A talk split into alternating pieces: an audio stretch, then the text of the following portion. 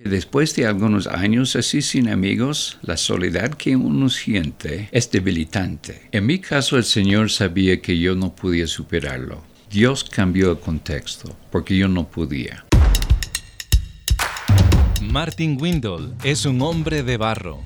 Decir continuamente adiós a los amigos se transformó en una barrera que lo aisló y lo llevó a decirse a sí mismo que no volvería a tener nuevas amistades. El hombre fue formado para la creatividad, para construir y elevar la vida de los que están a su alrededor. Siendo tan humanos, son una extraordinaria creación en las manos del alfarero. Hombre de Barro, con John Varela. Hace unos días inicié una conversación con Martin Windle, él es representante internacional de BCM International, una organización dedicada a alcanzar a los niños en todo el mundo. Martín, tú me contaste que desde pequeño, prácticamente desde niño, empezaste a moverte de un país a otro, viviste con tus padres por varios años en Bolivia. Esto permitió que conozcas, sin duda alguna, nuevos amigos, nuevas experiencias, pero también hubo varias despedidas. De hecho, a los 17 años dices adiós a un gran amigo tuyo y esto te llevó a decir, decirte a ti mismo, es mejor no tener amigos para no sentir el dolor de despedirse de ellos. Martín, ¿estas palabras se arraigaron en tu mente? Sí. Me imagino, claro. ¿Y cómo fue esto? Ya entré un largo rato, por años, donde tenían muchos, yo tenía muchos conocidos, pero, no nada de amigos. El hombre de hoy muchas veces se puede sentir lo mismo. Tienen colegas del trabajo, pero si no se cuida, se pierde la oportunidad de tener amigos que no solo son amigos, te ayudan en las cosas difíciles de la vida. ¿no? en, en, la iglesia lo llamamos discipulado. Pero dentro de la amistad que tenemos, como hemos visto en la Biblia con Jonatán y David, que era algo más. Había una algo muy estrecho, ¿no? Sí, Entre ellos. Una cercanía de, de, seres humanos que entienden el uno al otro y no tienen siempre que disculparse por algo que lo han hecho, se lo entienden.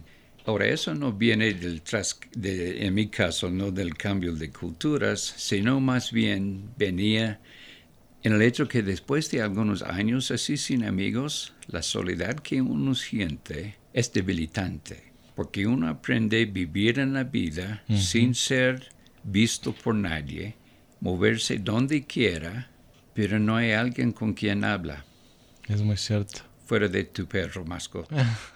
Yo recuerdo cuando también tuve la oportunidad de, de, viajar a otro país con mi esposa sin hijos. Recuerdo en esa época no teníamos hijos. Y la cultura latina, como tú lo has notado, somos muy querendones, nos abrazamos. Más abrazadora. Nos, eh, Somos de contacto físico.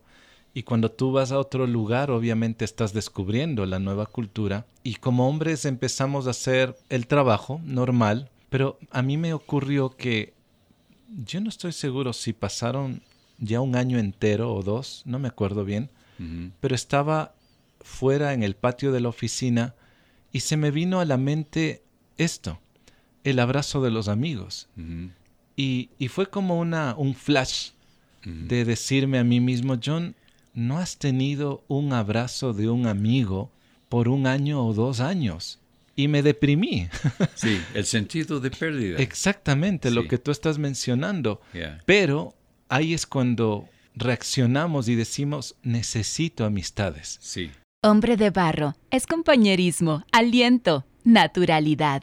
¿Qué sucedió en tu caso? En mi caso el Señor sabía que yo no podía superarlo. Pienso que yo me aprendí a estar contento ahí sin esperar algo más. Okay. Entonces Dios cambió el contexto porque yo no podía. Me llevó a seminario en Canadá, dentro de los canadienses, pero habían muchos alumnos americanos ahí. Ah, ya. Y a la fuerza tuve que vivir y comer y dormir en el mismo edificio, ir a las duchas, todo eso. Y poco a poco llegué a conocer a otros con mi mismo parecer, sin cultura, pero con amor a Dios. Y a mi sorpresa, algunos llegaron a ser amigos, que hasta hoy en día, después de, bueno, me gradué en 81, me da pena de decir el año, pero que todavía son amigos. Claro. Y ahora hemos visto las familias de cada cual crecer, los niños crecer y casar, y los nietos ahora vienen, y soy tío para esos ah, niños el tío adoptivo. abuelitos. Sí, tío adoptivo. Mm. El Señor, pero me puso en ese contexto para que se supera la ese problema. Era una debilidad realmente, ahora mirando atrás. De joven pensé que era una fuerte. Pero mirando atrás, se nota su mano de Dios hmm. cuando nos cuida como hijos, aunque tomamos algunas decisiones un poco necios, que tiene un resultado difícil para resolver y hasta incluso no podemos hacerlo. Ahora yo sé por la teología que dice eso, tal otro, tal otro, de la obra de la palabra de Dios y el testimonio del Espíritu, todo eso sí lo creo en ello. Claro.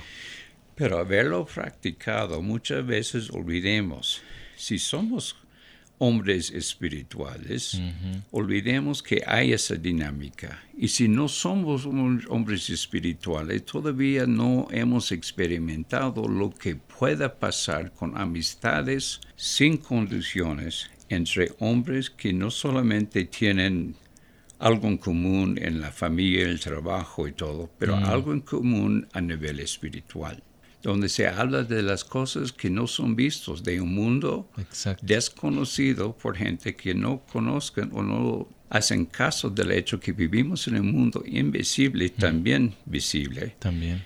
Donde hay una dinámica en ambos, ¿no?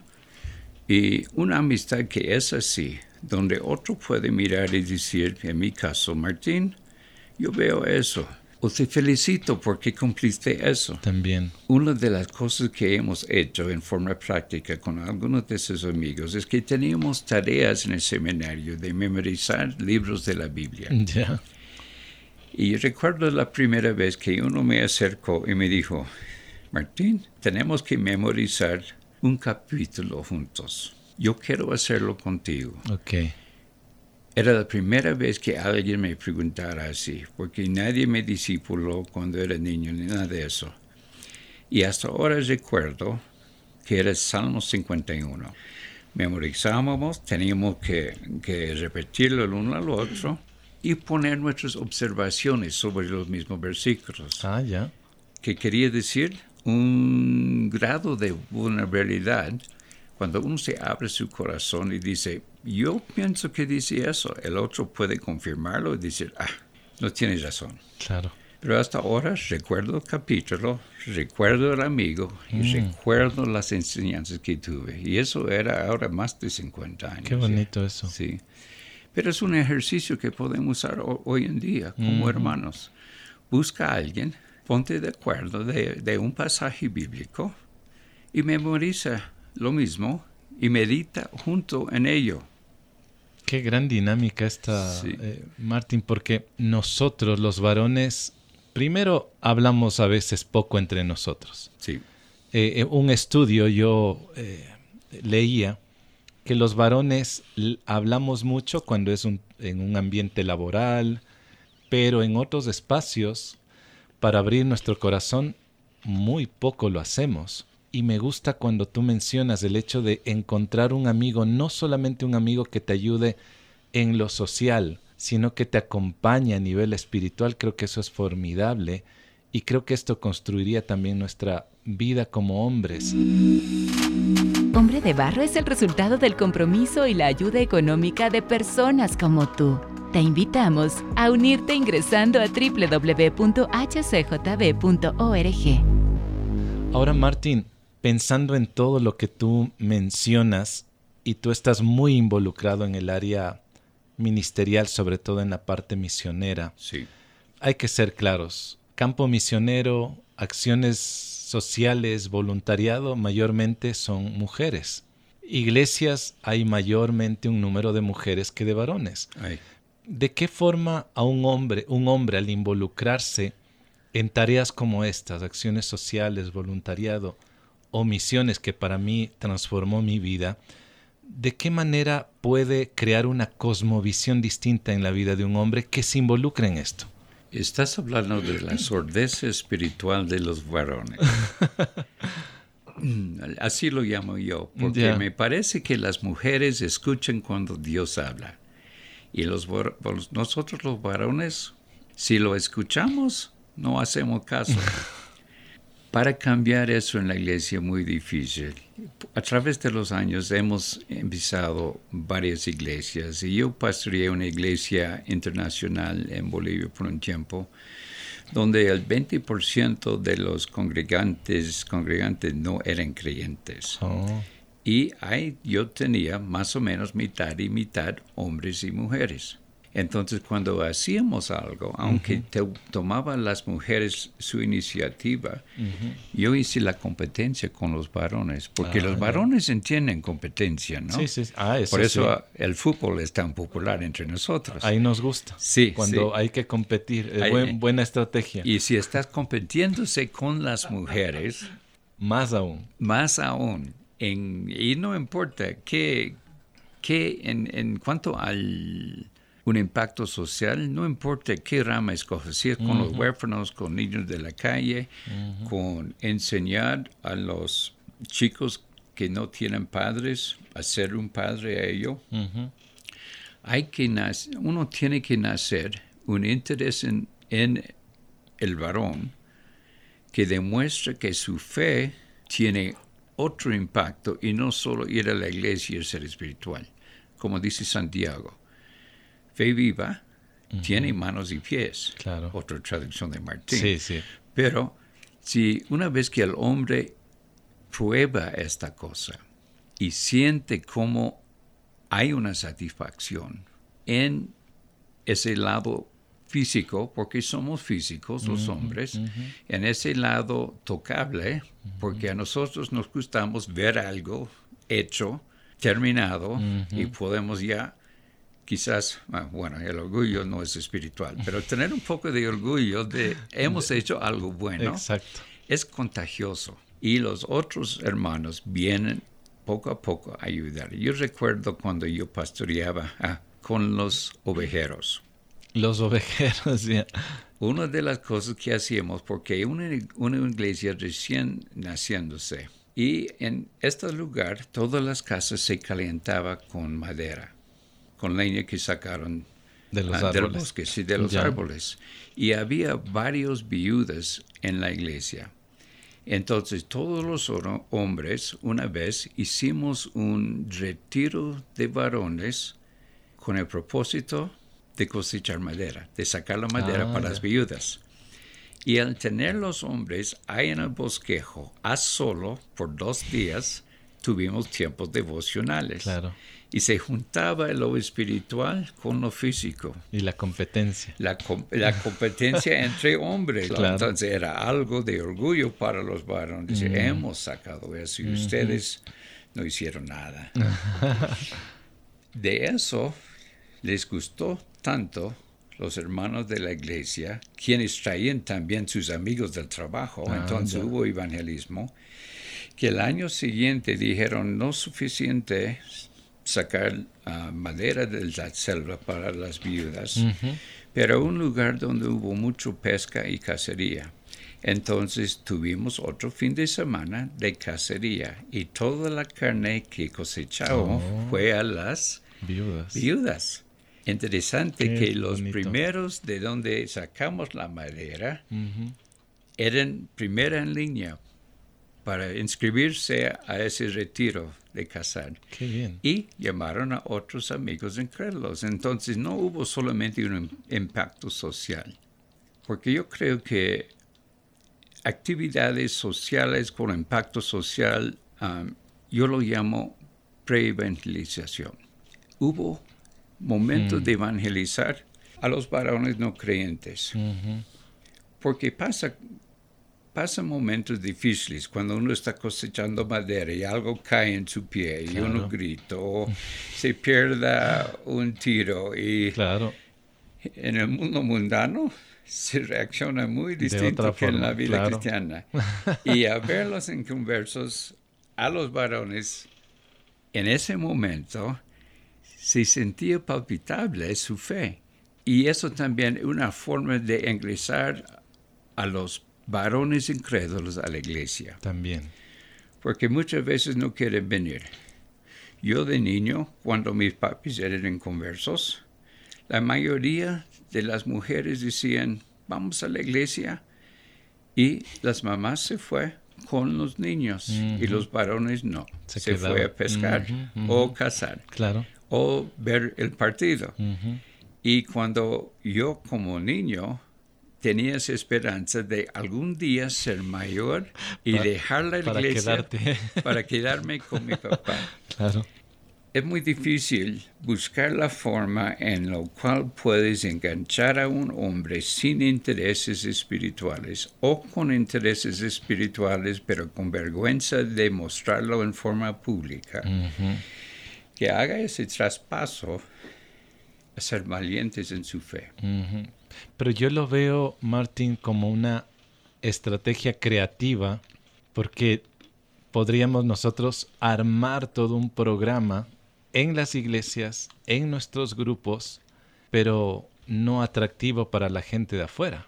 En cambio, un partido de fútbol, eh, casar, yo nunca he casado, eh, es decir, he casado a parejas, sí, pero... yo también, pero solo una sola vez. Exacto, pero no de esta casa que tú hablas. Sí. Y esto obviamente se convierte en una acción para el hombre creyente de poner en práctica su fe, de compartir, saber cómo reaccionar, cómo ser luz en un espacio que atrae a otros hombres. Y esto me parece bueno. Es que eso es muy, muy lindo. Descarga Hombre de Barro en la app HCJB. También estamos en Apple Music, Spotify y SoundCloud. Martín, quiero agradecerte por esta conversación. El gusto es mío. Eh, he aprendido mucho, eh, me he reído también contigo de los ovejeros, los eh, vaqueros. he aprendido algo de cultura también. Espero que sea bueno y no malo. No, sí, por supuesto. Martín, si alguien, un hombre, tiene este fueguito que le está tal vez incesantemente quemando en su interior de, involucrarse en un voluntariado, de involucrarse en misiones, de hacer obra social. Ah, en tu caso tienes muchos ministerios eh, también aquí en el Ecuador. ¿De qué forma se pueden contactar? Tal vez con la agencia misionera o con el ministerio. Bueno, hay varias formas de contactar, pero hay un principio que me gustaría compartir antes. Claro. Es muy solitario tratar de empezar algo a solos. Entonces tienes que siempre buscar un equipo quien, quienes están haciendo esa actividad y juntarse a ellos. Hay un abrigo, hay, un, hay una sabiduría por las experiencias que tienen como equipo y hay una protección, porque hoy en día el mundo donde vivimos hay muchos peligros. Claro. Que cuando alguien empieza a hacer algo, aun con buenas intenciones, la gente toma en mal y puedes poner en líos. Entonces, buscar a alguien quien está haciendo.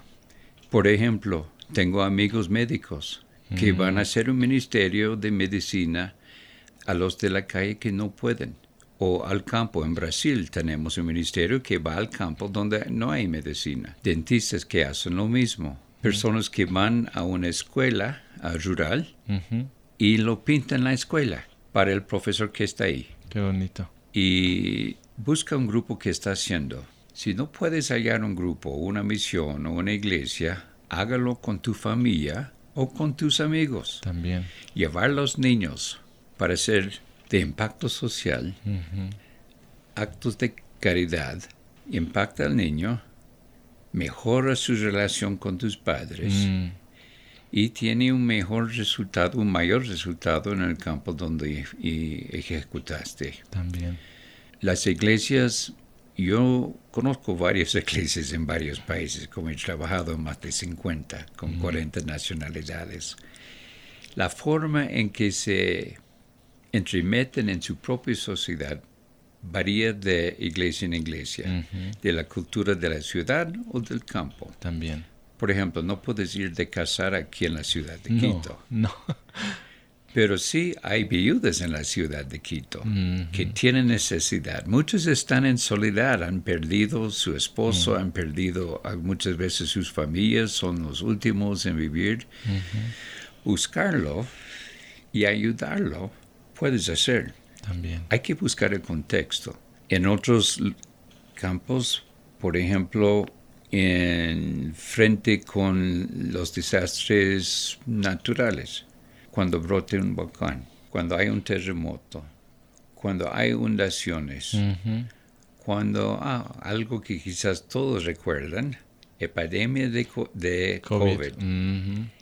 Y allá la forma en que puede ser, por ejemplo, tengo amigos que han ido casa a casa llevando comida porque no pudieran salir esa gente a hmm. comprar. Hablarlos por teléfono. Hay una soledad cuando no puedes salir de su casa y hablar con nadie, dar el brazo que tú lo extrañabas. Eso es un contexto con impacto social que también se puede usarlo para expresar la fe verdadera que debiera tener como hombre de fe. Y si puedes enseñar a otros, lleva a tu buen amigo que tiene miedo de salir. y lleva a tu hijo o tu hija. Y así puedes no solo, no solo hacer ese hecho, sino multiplicarse en lo mismo para que vaya empezando una cadena de caridad, mm. siendo iniciativa de donde empezó todo eso. Muy práctico, muy práctico. Martín, muchas gracias. Gracias. Lindo tiempo, Dios te bendiga. Gusto mío, que Dios le bendiga